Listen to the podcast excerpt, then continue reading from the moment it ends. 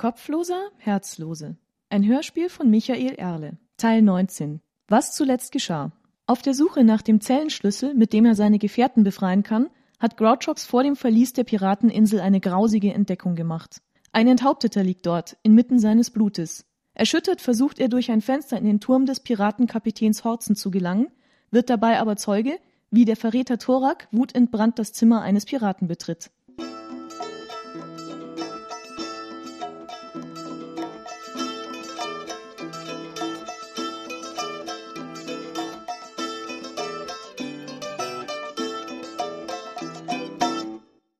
Was ist das für ein Sauhaufen?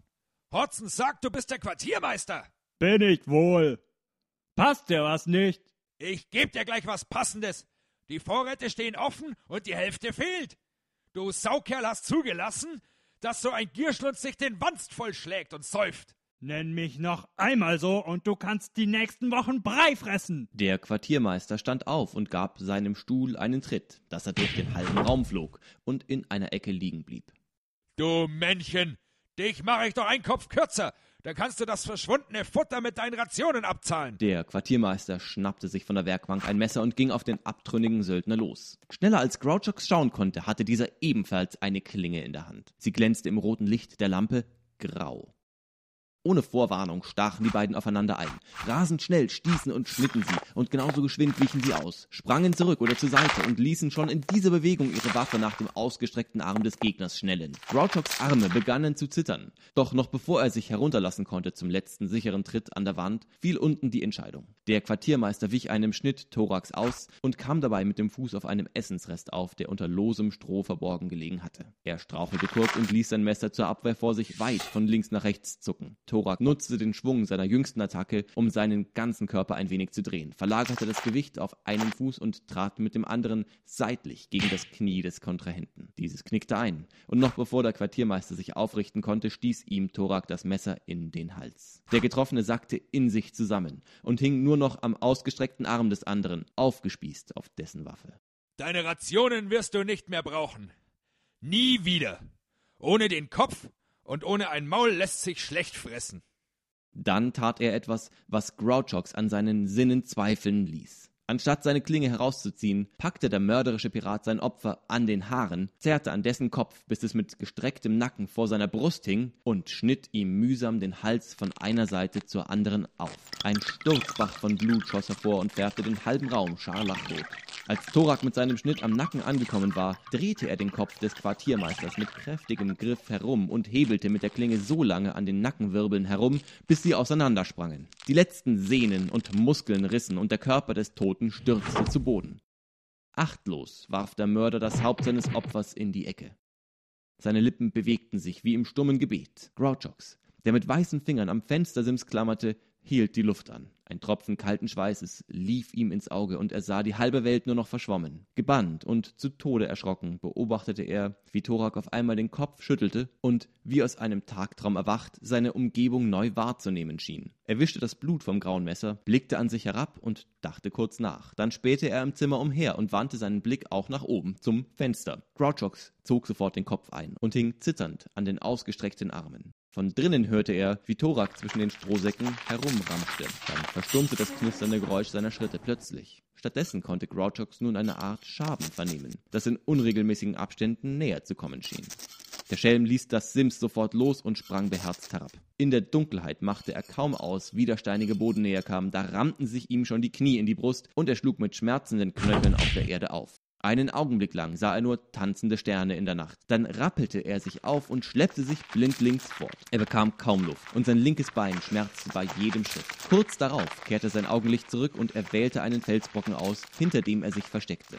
Er kniff die Lider zu einem Spalt zusammen, um ein scharfes Bild des Turms zu bekommen. Im Fenster tauchte gerade der Kopf Thorax auf, der sich durch die schmale Öffnung zu zwängen versuchte. Er ächzte und musste nach einigen Versuchen aufgeben. Er verschwand aus der Öffnung und eine Minute lang geschah nichts. Dann erschien er abermals im Gegenlicht der Öllampe und warf einen sperrigen, flexiblen Gegenstand aus dem Fenster. Dieser schlug mit einem Klappern auf und Grouchox erkannte, dass es der Lederkürass des Piraten war. Ohne seine Rüstung versuchte Thorak noch einmal, sich durch die Öffnung zu quetschen. Er kämpfte einige Atemzüge lang mit dem eigenen Umfang, dann fiel er plötzlich an der Außenmauer des Turms herab, wie ein Pferdeapfel unter dem Schwanz eines Schlachtrosses. Er landete unglücklich auf der Seite und blieb einen Augenblick lang benommen liegen. Dann stemmte er sich in die Höhe, hob seinen Kürass auf und humpelte in Richtung der Schiffe, ohne Grouchox eines Blickes zu würdigen. Der Schelm blickte ihm verwundert nach und massierte die schmerzende Fessel. Thorak hatte ihn anscheinend nicht gesehen, denn sonst hätte er sicher Alarm gegeben und die Bluttat dem Flüchtling in die Schuhe geschoben. Er selbst als Augenzeuge war auf der anderen Seite eine Gefahr für den Mörder, und es wäre für diesen sicher am bequemsten gewesen, Grouchox zu stellen, zu erschlagen und dann seinen Kameraden gleichzeitig mit dem Opfer Opfer auch den Täter und die vollzogene Sühne zu präsentieren. Das konnte immer noch passieren,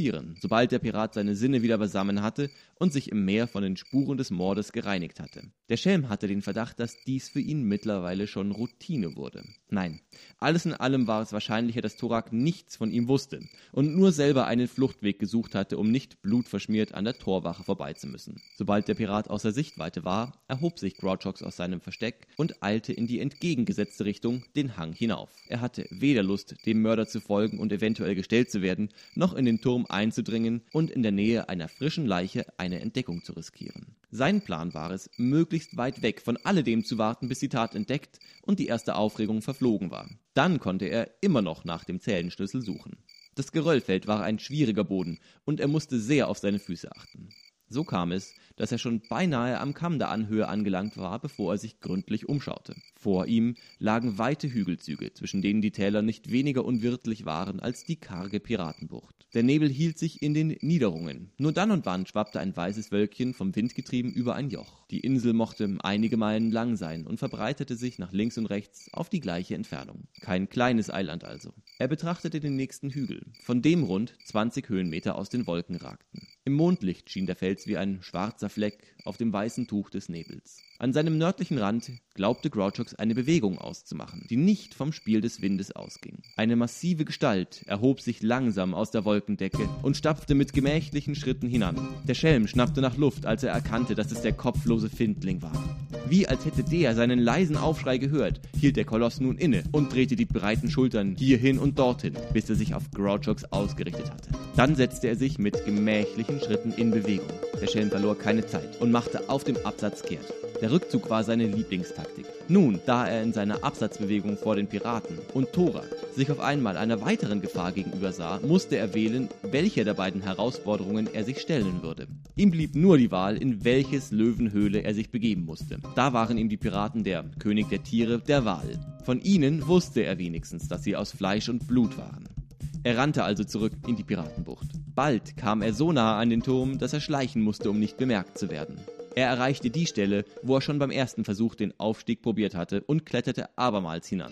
Ihm war, als ob seine Finger an dem grauen Stein zu kleben schienen, und er stürzte beinahe ab, als ihm klar wurde, welcher makabere Kleister ihm hier zusätzlich Haftung verlieh. Thorak war ja ebenfalls hier hinuntergekommen, über und über Blut triefend. Mit schlotternden Knien stieg er weiter, bis an die Öffnung, durch die er den Mord beobachtet hatte. Diesmal aber hatte er sich die Zinnen des Turms als Ziel ausgesucht, und so ließ er das Fenster links liegen. Die weißen Quader, aus denen die oberen Stockwerke gebaut waren, beanspruchten seine Geschicklichkeit weitaus mehr. Zu seinem Glück hatten die Piraten auch bei diesem Bauabschnitt das Handwerk noch nicht beherrscht, und so gab es hier und da doch Vorsprünge oder Nischen, in denen er Griff und Tritt fand.